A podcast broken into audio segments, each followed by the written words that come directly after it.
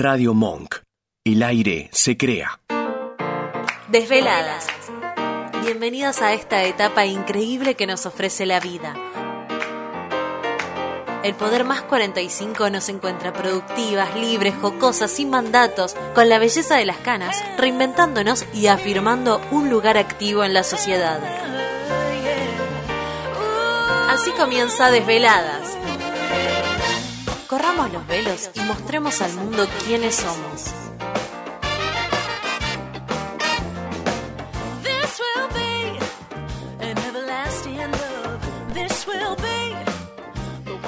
Hola, buenas tardes. Comienza un nuevo jueves, nueve jueves de invierno, ya la ciudad está más llena de autos. No me quiero imaginar lo que va a ser las vacaciones de los chicos. Bueno, acá estamos, una tarde preciosa con dos personas maravillosas que vamos a hacer el programa de hoy y vamos a hablar nuevamente, ustedes saben que estoy muy manija con el tema de los viajes. Eh, creo que, no sé, hay ahí una beta que tengo que, siento que tengo como que ir así poniéndole un poco de pila a muchas mujeres que quieren viajar, que en este momento de la vida quizás no lo puedan hacer con su familia, capaz que tampoco coinciden con amigas, pero hay tanta posibilidad para viajar solas, ponerse ¿no? en, grupos de, turismo que, que, te llevan así, conocer otra gente, me parece que es una nueva oportunidad que tenemos, crear vínculos, experimentar. Y esto de viajar que es una pasión para todo el mundo, pero a veces no es la pasión, la misma pasión para todas las personas. A ver, si vamos por encima de lo obvio, viajar requiere recursos, tiempo, dinero, o sea, y no todas las personas disponen de esto. Igualmente, encontramos que el esfuerzo físico y mental que demanda planificar y preparar y ejecutar un viaje, a veces no es con la idea de vacaciones, terminás como muy estresada al principio, ¿no? Y pero creo que la cosa va por otro lado. Me atrevo a la hipótesis de que las agencias de viajes obviamente tienen sus clientes, los turistas o a profesionales que tienen que desplazarse por el planeta. Pero a veces el alma viajera, ¿no? Tiene como un escaloncito más. Esto de abordar la planificación pasa a ser parte esencial del viaje, y esto es lo que decía que no para todos es lo mismo, para lo que algunos es estrés, para algunos es ya empezarlo, empezarlo desde antes, desde la planificación, desde idearlo. Así que exactamente no hay una sola manera de viajar, pero quizás podríamos coincidir con una intención. Quien viaja busca explorar. Y quien explora, explora también para dentro de uno. Quien vacaciona quiere descansar y las comodidades y a veces el placer es una prioridad. Pero quizás la exploración se da a una anécdota ocasional de esas vacaciones. Pero quien tiene como prioridad descubrirse, descubrir el mundo, el kilometraje no es todo, sino las millas, porque las sorpresas se miden en millas. Soy Silvia Ramajo, desde Radio Monk Buenos Aires, acá con la compañía de Nacho Horta. Empezamos desveladas. Sigamos desveladas. Un lugar donde expresamos libertades, sacándonos velos y no pudiendo dormir por nuestros sueños. Volvimos, le doy la bienvenida a la señorita Vani Wilhelm. Buenas tardes. Hola, Sil. ¿Cómo estás? Volvió el año pasado, estuvo conmigo. Al principio, al principio de, de, de, la era de veladas. Es verdad. Acá muy contenta de que me hayas invitado de nuevo y nada, disfrutando este próximo programa, viajando un poco con Mariana y con vos. bueno, eh, para quien no conoce a Vani Wilhelm, ella es consultora de marketing en su empresa Branding, pero a través también de una ¿no? Una cosa que te pasó. Viste que hoy vivimos tan conectadas, como puse en un posteo de ayer, ¿no? Esta cosa de ir a caballo de todo lo que sea la tecnología y demás. Un día Vani le saquearon todas sus cuentas desapareció. Desapareció del mundo de las apps. Desapareció. Hmm. Y ella tenía varias cuentas, ¿no? Con varios eh, emprendimientos. Es verdad. A partir de ahí comienza una, mira qué casualidad, bueno, casualidad no, causalidad, estamos acá por eso ya hoy. comienza una, una cuenta que se llama Gran Viaje, ella es una gran viajera, y es ahí que donde crea un espacio por esto que hablábamos recién, ¿no? Viajar del interior al exterior, ¿no? Empezar a volar primero, primero uno, ¿no? Para poder salir al mundo, así que de adentro hacia afuera, Vani, ¿no es así? De adentro hacia afuera y de afuera hacia adentro. También. Todo, todo, sí, sí, tal cual. Es, eh, bueno, el viajar, la vida es un viaje. Y en Gran Viaje, eh, de hecho, eh, cuando desarrollé el logo, el nuevo, lo pensé en minúsculas porque empieza desde algo y continúa. Entonces, eh, nada, to- todas las experiencias, todos los, los recorridos, los viajes, la- los aprendizajes son un viaje en nuestra vida. Tal cual. Sí. Así que bueno, dentro de un ratito vamos a empezar a hablar todo Dale. esto. Ya está la invitada de hoy, pero llega el momento Idaris, perdonen. Tengo que hablar de hablar de, de las cremas Idares que son pioneras en el mercado local por los primeros serums y brumas anti-age que estas lociones brumatizantes con activos anti-age quiero decirles que es la experiencia, hablando de experiencias, Mm. experiencia sensorial con resultados, la verdad que inmediatos. Son dos pasos. Una bruma de textura liviana y ligera, llena de activos naturales y ultraefectivos, más un serum que ofrecen esta experiencia sensorial que les decía. Yo uso más 55. Vos Yo, mm, no sé. estás ahí en los ver. 45. y pero bueno, a todos les digo que si entras a idaris.com.ar en la parte de shop, hay una posibilidad si quieres comprarle, y si quieres de a una, de a dos, o sea, si quieres solo la- el serum, si quieres solo la bruma, eh, tenés un 30% de descuento con desveladas. Ah, Chicas, es un montón de dinero, 30%. Un montón. Sí, la verdad que sí. Así que, ¿va la placa? Va el aviso, perdón. La placa está, gracias Nacho.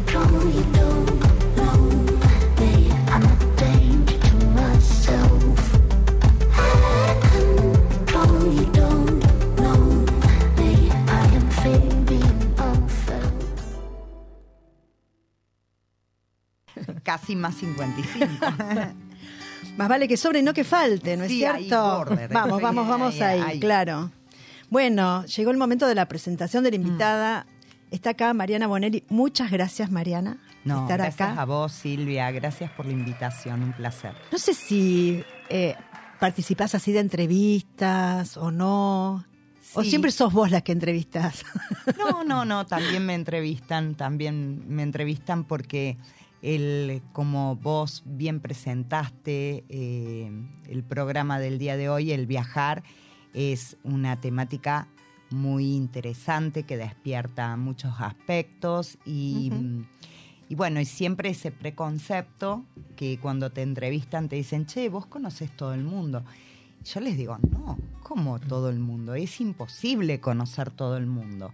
Eh, y siempre hay como un- una cuestión muy atractiva, muy eh, que despierta mucha curiosidad, el saber cómo es la vida de quienes viajamos, quienes cubrimos destinos eh, y quienes vendemos, ¿no? Porque Claro. hacemos un trabajo Claro. bastante integral. Entonces, eh, siempre nos convocan de, de algún que otro medio para hacernos entrevistas también. Bien, primero voy a presentarte como, digamos, formalmente. Sos idónea en turismo, licenciada en turismo, es cordobesa de Río Cuarto, ya se siente ese cantito tan lindo. Eh, obviamente tenés tu agencia de viajes tanto en Córdoba como en la ciudad de Buenos Aires, pero yo te conocí a través de tu programa de TV. Amo los programas de TV de viajes, me, me sumerjo en todos y ahí conocí hace ya dos años o más, antes bueno, de la hace, en realidad eh, yo comencé a hacer el programa en Córdoba hace más de 20 años. Más de 20. Más de Wow. 20 años. Y por eh, causas, causalidades, porque yo digo que las casualidades no existen, Claro. eh, cubriendo la Semana Antártica en Ushuaia. Compartí con periodistas de, de varios medios y me conectan con la gente de primero de Metro, después me conecté con Somos Samba, después con T5 y el programa hoy, además de salir en, eh, de, cubrir semanalmente en, en Metro, en Cablevisión, eh, estamos saliendo los sábados a la noche por Somos Samba. Eh, por T5, que era un canal que yo ni conocía, No, no lo eh, conozco. que es de sincera. Santa Fe Ah, mirá, qué lindo. en Canal 13 de Río Cuarto y en una serie de canales de cables del interior de lo que son repetidoras, claro. que son repetidoras. Así que empecé hace veintipico de años y hace ya siete años que a partir del programa fue que se nos ocurre abrir la oficina aquí en Buenos Aires. Llegó primero Mariana de Viaje a Buenos Aires y después Mariana Bonelli Viajes. Igualmente la agencia y, mi actividad turística en, en, el mercado turístico hace ya 33 años este, que estoy en el mercado turístico. Empecé coordinando viajes, después como empleada estuve un montón de años y hasta que llegó el momento de tener mi, mi propia empresa. Fui haciendo el caminito. Claro, sí, claro. Haciendo el caminito. Y esto de conocer, ¿no? De pronto eh, cuando yo veía tu programa, obviamente, y yo estaba con tantas ganas de viajar, eh, y nombraste, bueno, estamos en Javar, Croacia, y también dije, bueno, es el destino que yo quería hacer. Al otro día te toqué el timbre acá en las oficinas de la calle Uruguay, ¿no? De la ciudad de Buenos Aires. Y me abre la puerta Mariana, casi me caigo. no sé si te acordás de ese episodio. Este, y bueno, entablar esa cortita conversación que, bueno, para mí fue hermosa y, precisa, ¿no? Y concreta, de decir, ay Mariana, te conozco de del programa de televisión y quiero viajar a donde vos vas. o así medio, ¿no? Como de sopetón. Eh, y lo cuento porque a veces, viste que uno no, no se anima o porque mm. eh, no, si no lo encuentro por internet, o sea, hoy está todo muy, obviamente, globalizado y claro que sí, pero yo creo que yo necesitaba el cara a cara, ¿no? Y bueno, ahí fue donde te conocí. Y empezó mi gran viaje también, claro que sí. Y, y esto que es, como vos decías al, principio, la gente te pregunta, ¿cómo es viajar continuamente? ¿Cómo es mostrar destinos? Como, supongo que, bueno, bien, si vos estás, sos de turismo, ¿cómo es que empezaste, o cómo empezás a pensar qué destino es el, el, el que pegaría y cómo mostrarlo? Sí, bueno, primero contarles eh, un poco que hace poco en terapia descubrí por qué me gusta viajar. Porque siempre hay en la genética algo, ¿no? Mi papá era viajante, vendía electrodomésticos. Ah, y mm, toda mi vida, desde que yo era chica, mi papá salía los lunes a la mañana y volvía los jueves y, viajaba por pueblos, por ciudades pequeñas, a vender electrodomésticos. Entonces en mi casa fue como un, idioma muy hablado, ¿no? El tema de, del viajar. Mira, como viajante y vendedor de electrodomésticos. Y creo que eso... Qué profesión que ya no... no existe más. porque cuando yo ya tenía veintipico de años, dejó de existir eh, ese tipo de, de trabajo. Las empresas ya recibían los pedidos por fax, después por mail. Entonces, ¿para qué iba a ir un viajante? Hmm. Bueno, lo mismo, esa forma de vida que yo vivía en mi familia hizo de que para mí el, el viajar se hablaba permanentemente. Y a su vez, mi, mi papá era una persona que le encantaba viajar. Entonces, eh, desde que yo era chica, escuchaba, mi papá se iba 20 días a Estados Unidos, se iba a Europa con mi mamá, viajaban, entonces eso lo viví desde chica, ¿no? Es como que está en mi ADN el tema de, del viajar. Y cuando terminé el secundario estaba en los últimos años eh, tratando de indagar hacia dónde iba, sabía que tenía facilidad para, para la comunicación social.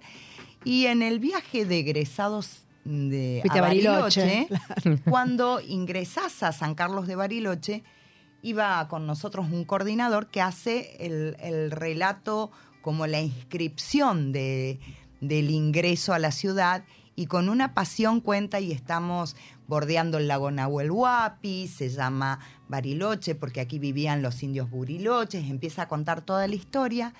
Yo cuando lo veo con el micrófono en la mano, dije, eso es lo que yo quiero ser. Terminé el secundario y me fui a estudiar a Neuquén. La carrera, la licenciatura en turismo. Vos siempre viviste en Córdoba. Siempre viví en Río Cuarto. No existía en muchos lugares. Entonces, entre Buenos Aires, Neuquén, Mendoza, mis padres mm, me terminan de, de influir con la elección de Neuquén porque tenía unos tíos abuelos. Y allí partí eh, a mil y pico de kilómetros de mi casa a estudiar la carrera. Una enamorada, o sea, yo me enamoré del turismo, me enamoré del turismo y fui adaptando mi vida en función a esta actividad. Eh, me fue difícil combinar la vida familiar con, con la actividad, sí. Y sí, es claro. más, eh, yo tengo cinco hijos. Cinco hijos. Wow. Cinco mirá. hijos. Pero la bendición en mi vida fue que, eh, además de haber tenido un marido que colaboró mucho en la niñez, de, en la etapa más difícil de mis hijos, después una persona maravillosa que se cruza en mi vida, que es Norma, que es como una hermana, que empezó cuidando los chicos, limpiando la casa y hoy hace más de 25 años que vive en mi casa conmigo. Eso fue lo que Te me dio una ayudó tranquilidad, claro. a poder irme de casa, volver, a hacer Claro. este tipo de vida tan eh, no vagabunda, pero sin este Sin rutinas, tener una claro. rutina y una permanencia en mi casa de todos los días. Eh, y a partir de ahí, bueno, yo fui construyendo mi carrera en el, en el día a día, en el paso a paso, con, eh, con momentos más difíciles, porque esta actividad está muy atravesada por la situación económica De todo el mundo, no solo de la solo de la Argentina, Argentina, claro. sino del mundo, porque eh, mis hijos que hoy trabajan conmigo me dicen, mamá, peor que la pandemia nada. Les digo, miren chicos, yo he atravesado momentos difíciles, o sea, tener una temporada súper vendida para Estados Unidos, 11 de septiembre, Torres Gemelas, de golpe, ¡pum! El corralito, un, también, no podíamos sacar pagos al exterior. O sea, la gripe aviar, siempre nos pasaron diferentes situaciones, no solo a nivel Argentina, sino a nivel global, Claro. que te van atravesando la actividad. Asimismo, yo la sigo eligiendo, con pandemia, sin pandemia, con los impedimentos que a veces las políticas locales van tomando, Claro. con el dólar que sube, que no sube, que con las diferentes dificultades que vamos atravesando como actividad. Yo soy una enamorada de la actividad turística y la sigo eligiendo. Y no, no solo la elijo por el solo hecho de viajar, que me encanta y que cada vez eh, voy como cambiando la mirada eh, sobre los destinos, porque eh, vos podés ir 100 veces a una misma ciudad y encontrarla completamente diferente. claro. Me pasa en mi misma ciudad Sí. que a veces salgo a recorrerla y digo, che, está cambiando el perfil esta ciudad. Tantos edificios, era una ciudad plana. Me pasa con Buenos Aires cuando vengo mensualmente y la encuentro cada vez diferente en algunos sectores, en algunos barrios, eh, porque es una introspección, realmente. El viajar es una introspección, no pasa por si te vas 50 kilómetros de, de tu, de, De tu, tu casa, casa, de claro. tu lugar, sino pasa por una cuestión de actitud interna de adentro hacia afuera. Exacto. Y después es el espejo lo que te Claro. devuelve el lugar hacia adentro, ¿no? Y cómo vas cambiando este, también modelos muy rígidos que vamos trayendo. Yo he escuchado pasajeros que me dicen, no, yo soy súper católico, a mí ir a la India no me interesa. Y por dentro decir, che, qué pena, todo lo que te estás perdiendo, porque eh, yo también soy católica, pero cuando llegué a la India me di cuenta que todas las religiones somos Una exactamente lo mismo, somos unas, creemos en un ser superior y todos tenemos hasta réplicas de la Santísima Trinidad en las diferentes religiones. Entonces, no importa de dónde sos, eh, qué te enseñaron y demás, te da esa posibilidad de abrir la cabeza y de ir tomando de cada cultura algo distinto. Y cada viaje te hace replantear eh, los modelos, los valores, porque hasta el sistema de valores es distinto. de acuerdo a la sociedad, porque hay cuestiones que nosotros a nivel de nuestros valores hoy lo vemos bien, lo vemos mal, tomamos una actitud u otra y en otras sociedades es diferente y eso no está ni bien ni mal. No, eh, uno no puede evitar la comparación, ¿no? Eh, no. es así, Vani, también vivió muchos años eh, fuera de acá, vivió en Barcelona y vos podés decir, no, uy, Barcelona es divino y pues decís, no, yo creo que no está todo tan divino y nosotros también tenemos porque no podés evitar esto que se de comparar, ¿no?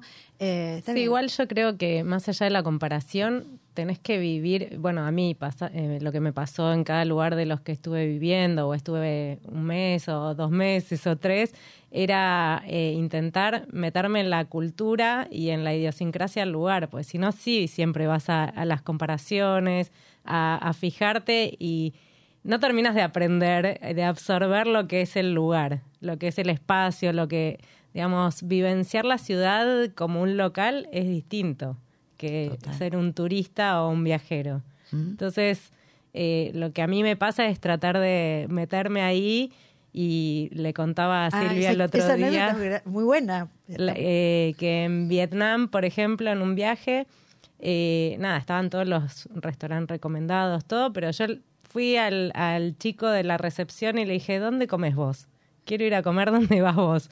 Y me recomendó y fue la mejor comida que tuve y era un lugar en la calle con unas mesitas, cocinaban ahí, eh, pero, pero el sabor era el original, en realidad. Entonces, todas esas cosas, esas experiencias, eh, lo que vos decías, ¿no? Eh, el perfil va cambiando, pero el observador también va cambiando en función de lo que va vivenciando y de lo que va mutando, porque vamos cambiando todo el tiempo. Entonces, creo que eso es lo interesante de, viajar. Totalmente. Y a veces, mira, eh, cuando, cuando comenzaste eh, tu prólogo, Silvia, eh, que te escuchaba muy atentamente, que decías, bueno, para viajar se necesita tiempo, mm. dinero.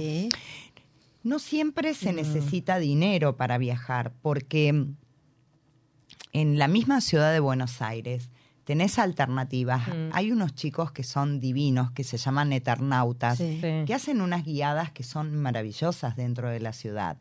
Em, hay siempre alternativas, talleres gratuitos, eh, diferentes vivencias que uno puede tomar con o sin dinero, pero es la actitud del salir, del salir de casa, del salir a observar, de el ampliar la mirada, de eso. Pero sí, claro. Eh, yo trabajé en el ente de turismo de la Ciudad de Buenos Aires muchos años. Soy diseñadora gráfica y trabajaba en la parte, digamos, de comunicación. Y me acuerdo que me prendía siempre en muchas salidas que hacía el Ministerio de Cultura y demás. Y me acuerdo que mi primera eh, visita guiada a la Embajada de Francia mm. Me transportó directamente a, a París. A París, sí. Tal cual. Totalmente. Eh, fue una experiencia maravillosa porque son salones, viste, o sea, siempre pensándose en Versalles y todo, como esa pequeña réplica que tuvo la ciudad de Buenos Aires, ¿no? A principios del siglo XIX, donde era la Belle Époque, de, que de la ciudad que venían todos los arquitectos italianos y franceses. Tenemos unas cosas maravillosas. Quizás puede decir, bueno, pero tendrían que tener más cuidados, tener, qué sé yo, subsidios para que la sigan sosteniendo y demás. Bueno, eso es otro tema que lo podemos dejar después. Pero de todas maneras, hay todavía abiertos, gracias a Dios, y muy bien conservados, un montón de lugares maravillosos en la ciudad de Buenos Aires. Pero te contaba al principio, de antes de comenzar el programa, esta, esta cosa que a mí me llamó mucho la atención, que era cuántas mujeres grandes viajan a ver, realmente. todos los milenios y centenios también que viajan solos, que hacen su vida, que viajan por tres meses, combinan trabajo con placer, eh, lleno. O sea, eso ya sabemos que eh, yo esa suerte, digamos, esa, esa, no suerte, pero esas costumbres cuando yo tenía 20, 25 años no existían. Eh, y hoy cualquier chico desde los 18 a 30 y pico, 40 y pico, mm. decide viajar y trabajar donde se le ocurra. Pero me llamó mucho la atención esto, y yo lo toqué en otro programa. ¿Cuántas mujeres viajan solas? Bueno, primero, y esto a los desvelados que nos estén escuchando, que se tapen los oídos un ratito. Eh, primero que somos mayoría. Realmente son más las mujeres solas que los hombres solos. Exacto. El hombre solo a los cinco minutos se volvió a casar, se volvió a juntar. Ah, bueno, eso lo hablamos el otro programa pasado con una con una psiquiatra que dice que el hombre necesita. ¿Lo escuchaste vos ese programa, Vani? Te juro, estuvo muy mm. bueno. Químicamente en el cerebro, con solo 28 días después de terminar una relación, su dopamina ya está para salir. Totalmente. La mujer no, necesita tres meses por cada año de relación. O sea, claro. Nosotros en, en líneas generales. Ya sale en pareja de nuevo el hombre, ¿no? En nuestros grupos que hacemos muchas salidas, nos especializamos en salidas grupales acompañadas a, a lo que es continente europeo, Medio Oriente, Oriente, continente asiático. Tenemos un porcentaje de matrimonios. Sí. Ponele 50%. Después tenés un 40% de mujeres solas, que algunas se acercan y me dicen, mira, mi amiga Mm. no puede hacer este tipo de viajes si yo quiero hacerlo. Mm. Entonces viajan a compartir. O te caen dos amigas, dos viudas, dos solteras, porque en línea Y hacen el match, claro. Y si no, las vamos armando, la sola con la otra sola, bueno, a compartir. Vamos viendo de acuerdo a edades, este, no se puede hacer tampoco un estudio tan tan profundo sobre los gustos y demás. Sí, pero más o menos, combinan edad, combinar edad y, demás como para que se genere una relación empática entre ellas. Y en casos muy excepcionales nos aparecen los hombres solos. Pero tenemos un hombre solo en 24 personas que están distribuidas entre mujeres que van a compartir y parejas.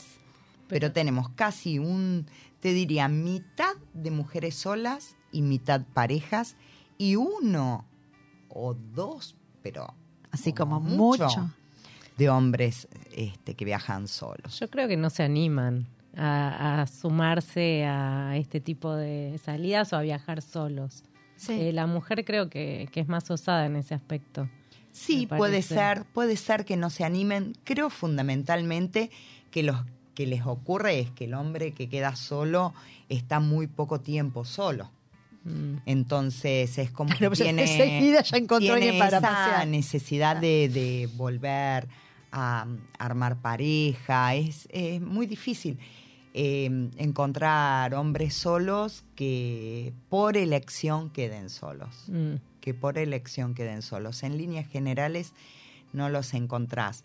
Eh, nosotros tenemos casos así muy puntuales que vos ya sabés que tenemos un señor, mi vida, que tiene su esposa en un geriátrico hace añares, que está con demencia, y él viaja solito. Pero bueno, eh, es, un caso, excepcional. Y después, si no, pero uno que otro. Pero yo aparte me he encontrado mujeres. pero mujeres solas. Que dicen, no le gusta a mi marido viajar. Sí, Así que yo me vengo acá, me, vine acá, estaba en Praga, y de pronto tengo otra amiga que viene de, de, Alemania y nos vamos a encontrar en no sé dónde y seguimos juntas. Yo dije, chapó, chicas, qué bueno. Y a medida que pasa el tiempo, em, está la mujer con mucha más seguridad. Antes el, el viajar solas o largarse con Mm, contratando tres noches de hotel acá, tomándose el colectivo de Madrid a Sevilla, más dos noches en otro hotelito. Era muy de la gente joven. Hoy, mayores de 50 años agarran el avión con viajes prearmaditos, no es que no se van de mochileras, Mm, oh, sí, algunas sí, ¿eh? pero mm, con más de 50 es como que llevan algo más prearmado. Creo que la misma, el tener un dólar tan caro hace que vos lo lleves más prearmado, porque no te podés llevar 20 mil dólares en, la cartera para, para estar 30 días en Europa, entonces lo vas como preorganizando. Y aparte, creo que se da también algo que, que es lo que vos marcabas, que es el placer de comenzar con tu viaje, mucho antes del viaje en sí mismo, porque El viajar tiene tres periodos. El periodo previo que vos soñás, lo armás, eh, te metes y ves cómo son las habitaciones, cómo es el hotel, dónde está ubicado, cómo es la qué vas a playa, hacer cómo es tu tiempo libre, si te conviene sacar la entradita al museo desde acá o en qué tiempo vas a hacer esto, lo otro, si vas a tomar un free walking tour, cómo lo vas a organizar. Toda esa parte previa es un verdadero placer. Mm. Es un verdadero Sí, se placer. disfruta. Para el pasajero que está en contacto con nosotros, para nosotros el armarle Mm. Eh, y para el viajero independiente que se sienta con la compu y planifica su viaje. El durante, que es creo que la máxima expresión del placer, que es el poder consumar todo ese proyecto previo, y el post-viaje, que es el recuerdo de todos los momentos. O sea, son los tres estadios que vivimos todos, todos, todos, sin, pero todos. El preparar nuestro viaje, el disfrutarlo y el recordarlo.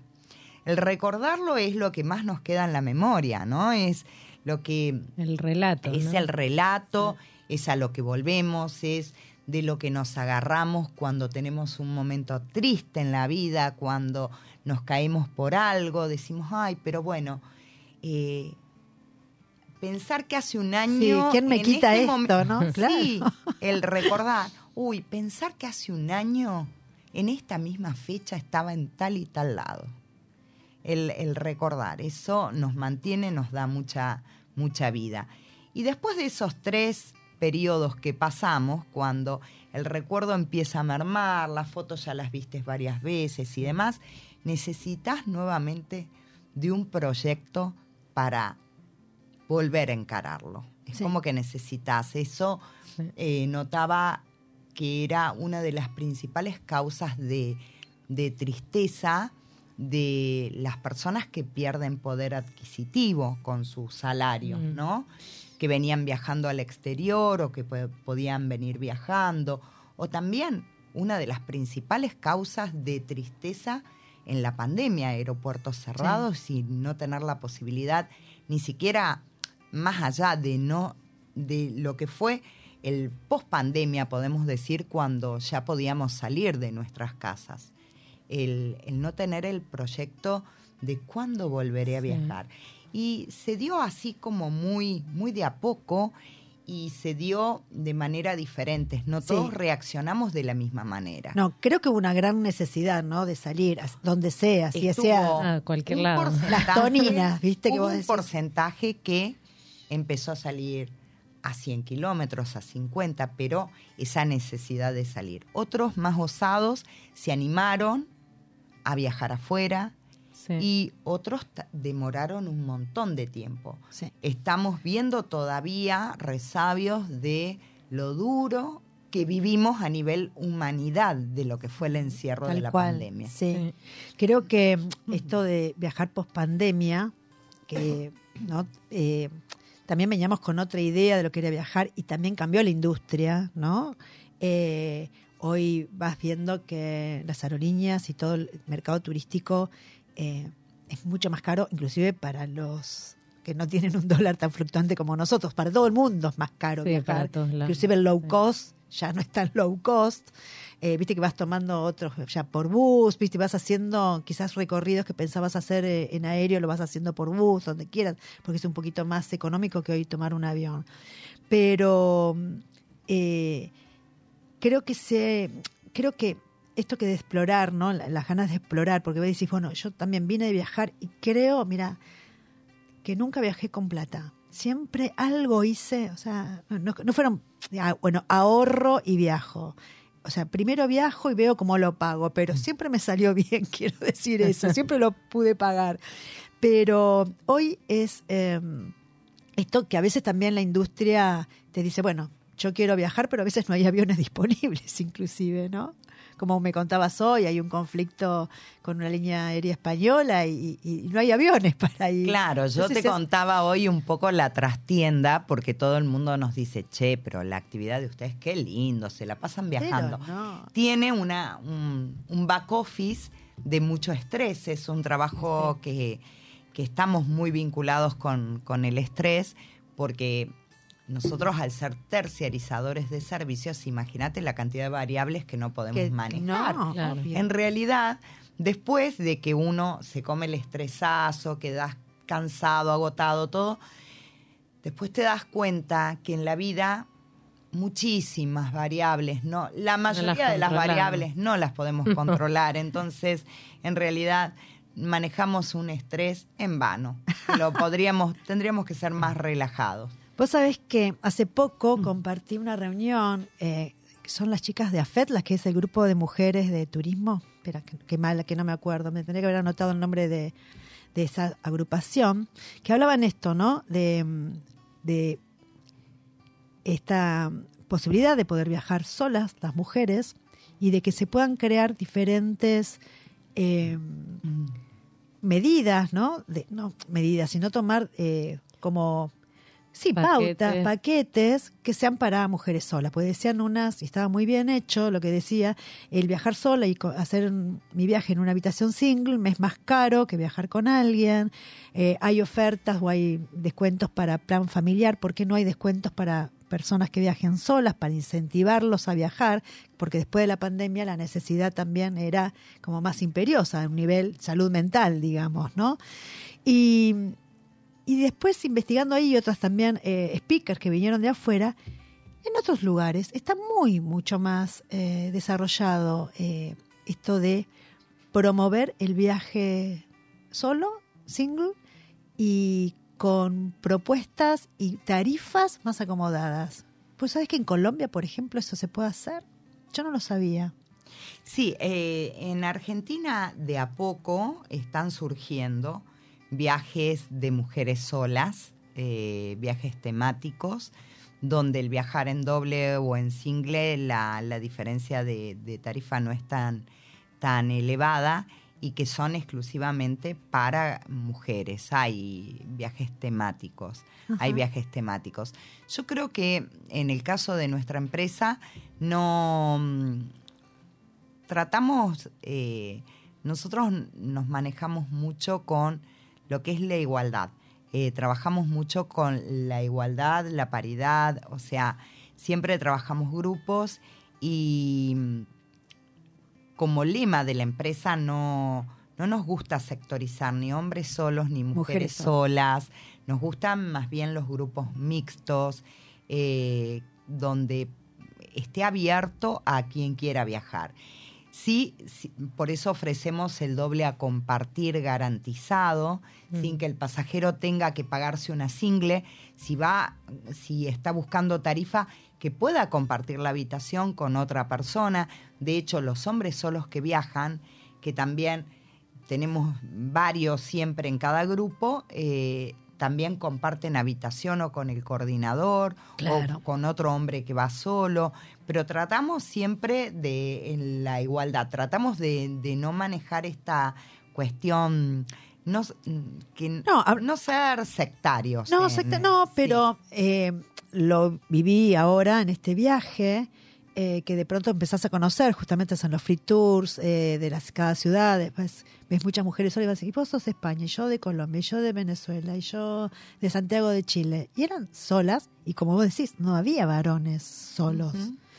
Eh, y, y bueno, y- entonces decís, hay, hay una, no es una movida nueva, no estoy descubriendo el petróleo, pero digo, hay una gran necesidad, sea porque hay más mujeres, hay más mujeres que en esta etapa de la vida, más 50, están solas, viudas o lo que sea, que puedan tener la posibilidad de hacerlo, está buenísimo. Pero volviendo un poquito a, a esto de que tu vida también es un viaje, y como vos decías, no es muy fácil a veces con una familia, cinco hijos y demás.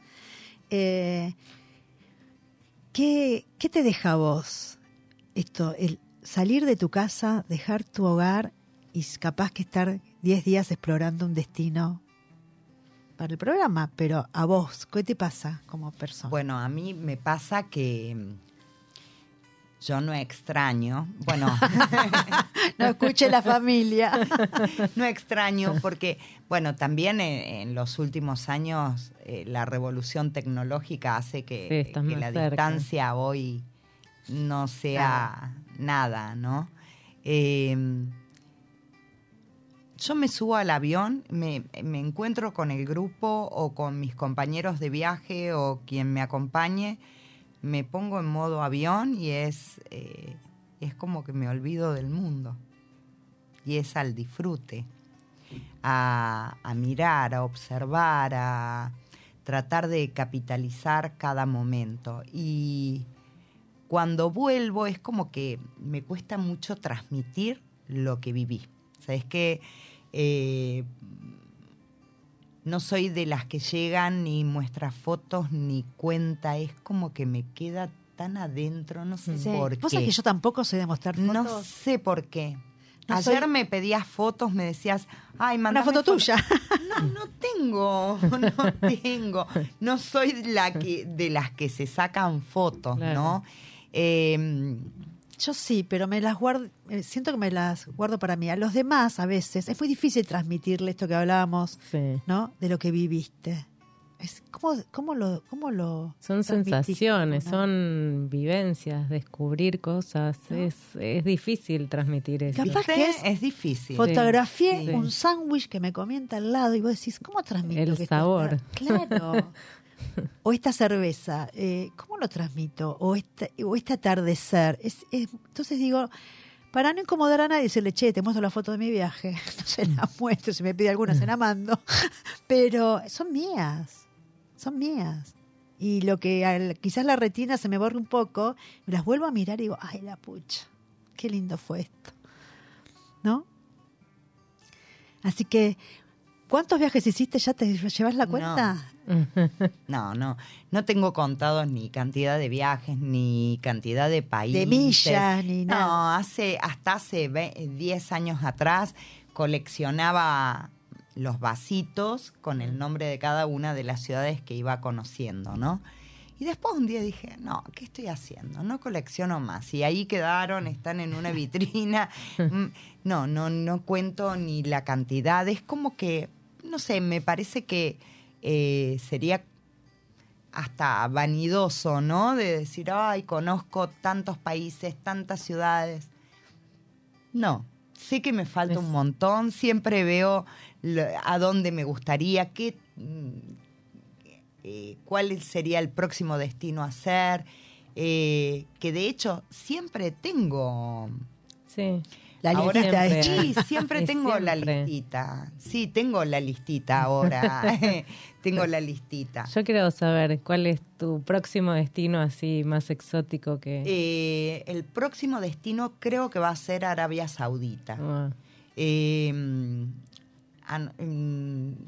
una de las compañías aéreas que trabajamos mucho está volando eh, hacia Arabia Saudita y es un país que recién se comenzó a abrirse al turismo, hmm. un país muy extremista en cuanto a costumbres, a sus costumbres, tremendo, y se abrió al turismo hace dos años, recién hace dos años tenía un turismo muy regional, iban de Qatar, de Dubai, de Abu Dhabi, de mm, los mm. Emiratos cerquita o de países que estaban ahí cerquita en la región, que iban a hacer compras o que iban a las playas o que porque ahí, eh, ahí está eh, la ciudad sagrada de los musulmanes, que es la Meca. Lo cual los turistas no podemos ingresar a conocerla, pero tienen una segunda ciudad sagrada que sí se puede visitar. Entonces, eh, bueno, es un país que eh, estoy en, la mira de... Me gustan mucho las culturas, los países eh, árabes me gustan mucho, tanto los ricos como los pobres, porque así están divididos ellos. Este, y me interesa. Antes de la pandemia logré ir al Líbano, que hacía muchos años que quería ir. Para mí fue una sorpresa porque me lo imaginaba a Líbano como la ciudad de Trípoli, que es una de las ciudades que está en el límite con Siria, que es una ciudad que fue muy bombardeada Mm. y, y que está como tratando de levantarse. Cuando llegué a Beirut fue una sorpresa, una sorpresa bellísima. Y la historia que tiene Líbano, eh, que es una historia antiquísima, o sea, es muy relacionada con la historia de Israel, porque todo Medio Oriente, yo digo, son todos primos hermanos, judíos, cristianos, musulmanes, todos con una base Sí, sí, sí. muy parecida, muy parecida y, y la verdad que con mucha historia, porque ellos estaban dentro de lo que era la medialuna del creciente Claro. a nivel histórico. Entonces eh, te encontrás con una historia muy trabajada por nosotros, también desde lo bíblico, desde lo bíblico. La pucha, cuánto Mucho. aprendes, ¿no? De, de historia, de, de- no solo de geografía, de, de, de tantos siglos que nos han conformado también, ¿no? Maravilloso. Y te invito, las invito, que si queremos, estamos ya con Patricia. Patricia Bouchet, estás por ahí. Ay, te vemos entre los cañitos. Bueno, si no lo podemos ver por acá, pero estás mejor acá. Buenas tardes, Patricia, ¿cómo estás? Hola, ¿qué tal? ¿Cómo están, chicas? Acá la profesora de historia apasionada, me imagino que lo que estás escuchando te debe estar, ¿no? tal cual, tal cual. Y lo eh, estaba, to- eh, bueno, eh, no puedo, bueno, Silvia, Vanina y Mariana, no puedo eh, dejar de escucharlas y siempre que escucho a alguien estoy con una lapicera en la mano tomando notas de, de algunas palabras, ¿sí? Que ustedes dijeron. Y, mm, y estaban hablando justamente del tema de, de las imágenes, ¿sí? Que uno dice que muestra fotos o las guarda. Sí. Y muchas veces la, la forma, o por lo menos a mí me ha pasado, ¿sí? Cuando estaba, o cuando he dado clases y que he viajado, eh, de repente cómo, cómo contás, eh, cómo transmitís a un alumnado de 50, 60, 500 chicos tu experiencia de viaje para, para, para contagiarlos, para que sea empático, para que ellos, a ellos les pueda suceder lo mismo. Y una de las formas que a mí me resultó muy fácil, o quizás por el tema de contar y de narrar que tengo eh, en mi impronta, es coleccionar imágenes y poder contarlas a través de una narración.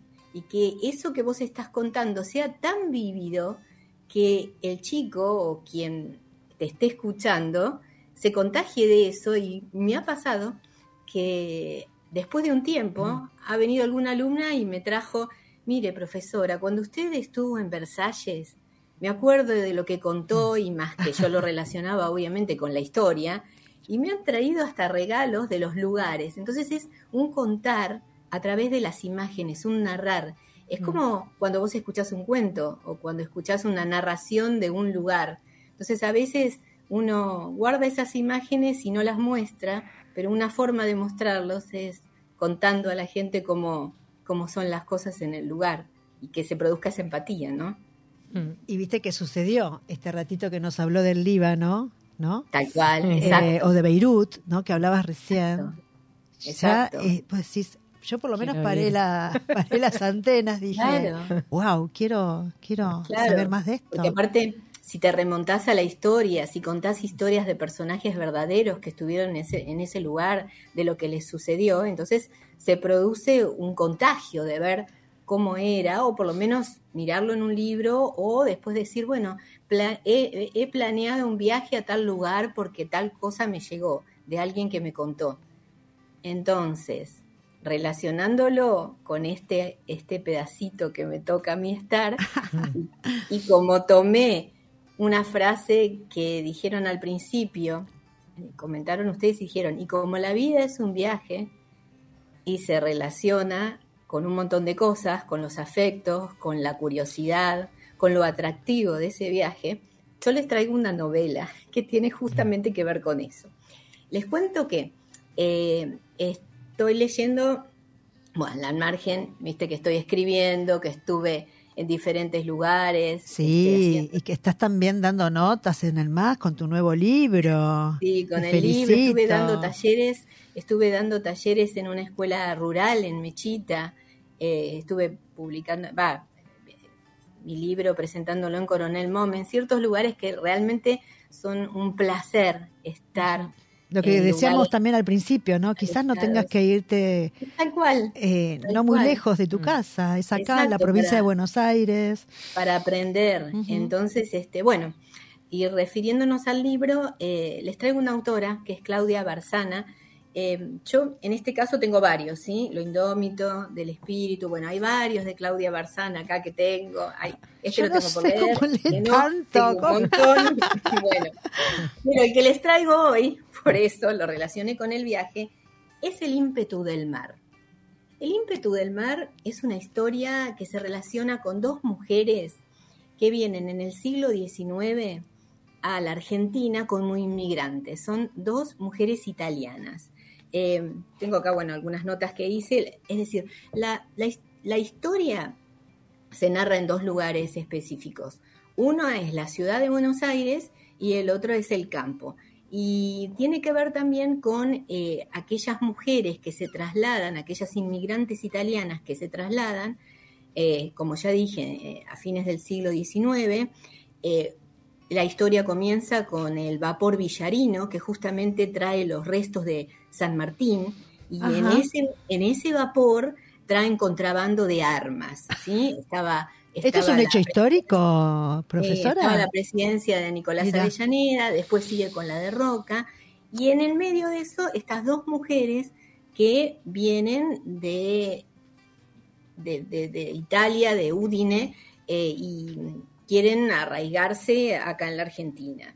Eh, una se queda en la ciudad y conoce a un personaje importante y eh, la otra se ve en el campo. Y está todo este, este entramado de las colonias, de las colonias en, de, los inmigrantes. De los inmigrantes, claro. exacto, de, de, cómo se fueron trasladando, de a dónde se trasladaron. De hecho, Colonia Carolla y una serie de nombres de colonias tienen que ver con esos inmigrantes que se trasladaron. Bueno, y esta en particular es esta historia de estas dos mujeres, una en el campo otra en la ciudad. En el medio también hay un entramado de, un regente de un prostíbulo. ¿Por qué? Porque venían muchas mujeres solas. Entonces era una forma también de captar a esas mujeres bonitas con un acento diferente para que trabajaran en el prostíbulo. ¿Por qué? Porque la situación también en la ciudad de Buenos Aires se mueve en la boca, donde también era el tema de esas lucecitas rojas que contaban en algún momento que eran los prostíbulos que estaban cerca de los puertos, cuando estos marineros iban y venían. Así que bueno, eh, esta, esta historia que les traigo tiene que ver con esto, con el ímpetu del mar y estas mujeres eh, que se trasladaron solas eh, a la Argentina. Y bueno, después se quedaron. Hay toda una trama acá que no, eh, no quiero no quiero contar. No querés espolear. No querés espolear. Claro, claro. Porque ella recomienda, te deja ahí picando la historia y después tenés que ir a buscarte el libro, comprarte el libro. ¿No? Digo. Sí, sí, sí. Aparte, a ver, es un libro que es, es eh, tiene mucha acción. Entonces, eh, tiene mucho verbo y tiene mucha acción. La acción, los verbos hacen que la acción se mueva rápidamente. Cuando un texto es muy descriptivo, tiene mucha adjetivación, entonces el adjetivo hace que a vos alentes la lectura. Eh, entonces, al tener mucha acción, al personaje le pasa esto, le pasa lo otro, hay un tiroteo, está el contexto político, hay cartas que te hacen muy amena la lectura. La escritora, Claudia Barzana, es abogada, es una escritora argentina, este, profesora de historia, de derecho de la universidad, que se dedica, bueno, a, a escribir estas, estas historias que justamente tienen, no hay tantas en cuanto a la pampa, a los aborígenes. Por ejemplo, esta, Lo indómito del espíritu, es de una batalla de los boroganos, de, los, de unos este, aborígenes, y tiene que ver también con, estas mujeres solas que estaban en la pampa y que trataban de, defenderse y, de colonizar. defender su tierra también, claro. Claro, no, no, no, muy, muy interesante. Bueno, te comprometo que me pases las fotos del libro. Vos sabés que siempre tenemos nuestras escuchas que, que nos dicen, ¿me volvés a repetir el libro? ¿Cómo se llamaba y de qué autora? Y los invito a quien quiera. Yo estoy dando talleres en forma presencial. Tengo gente de 78 años que está por primera vez escribiendo que tiene que ver con sus historias personales, mm. eh, con su, eh, sí, con sus historias. Vos viste que para la novela que estoy escribiendo yo trabajé con una genealogista y llegué hasta atrás, atrás en la historia.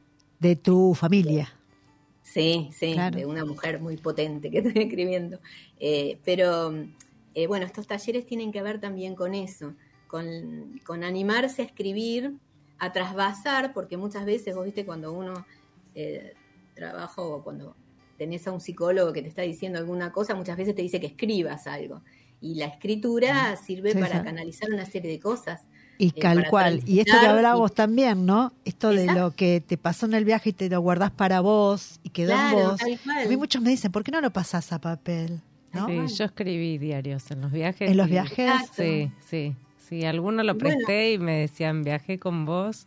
Qué lindo, Vani. Sí. Tengo que volver a sacarlo a, leer a ver qué dice. No, pero eso, cuando lo vuelvas a sacar, seguramente lo vas a corregir. Por ejemplo, Bartolomé de las Casas, los primeros cronistas de Indias, cuando venían, hacían crónicas de viaje. Entonces se encontraban con ciertas cosas que las escribían. O Marco Polo. Es decir, es, es una forma de transmitir tus vivencias. Tal cual. Creo, Patrick, que te voy a después a contactar por privado. Lo voy a hacer. Sí, ya estoy convencida. Eh. Y aparte hacerlo con vos de la mano de esta mujer. Yo creo que, me uno, ¿eh? Ah, ¿No? Claro. los talleres los estoy dando en forma presencial eh, y, salen muchas cosas porque la gente se emociona cuando está contando algo de su familia y está bueno, porque después lo que hago es a final de año hacemos una mini publicación e invitamos a los familiares para leer los textos. Esto es un evento. qué lindo. Claro, movilizador. ¿Qué te parece? Hermoso. Buenísimo. Y lo hago en forma presencial y también en forma virtual eh, los días miércoles. Y la, la realidad es que em, es, una, es una forma de, de, canalizar ciertas cosas que por ahí las tenías guardadas. Seguro. contar.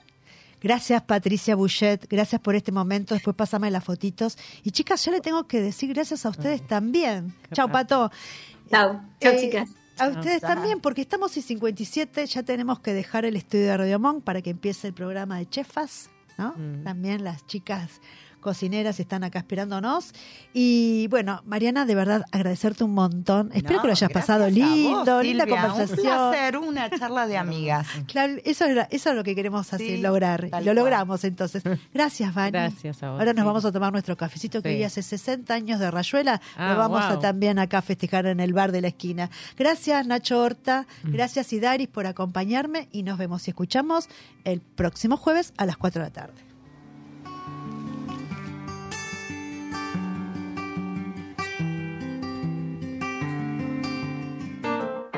Llegamos al final de Desveladas de hoy. Escucha y mira cuando quieras este y todos los programas en nuestros canales de YouTube, Facebook Watch y Spotify. Seguinos en las redes de Instagram, Facebook y Twitter como arroba desveladas.ar.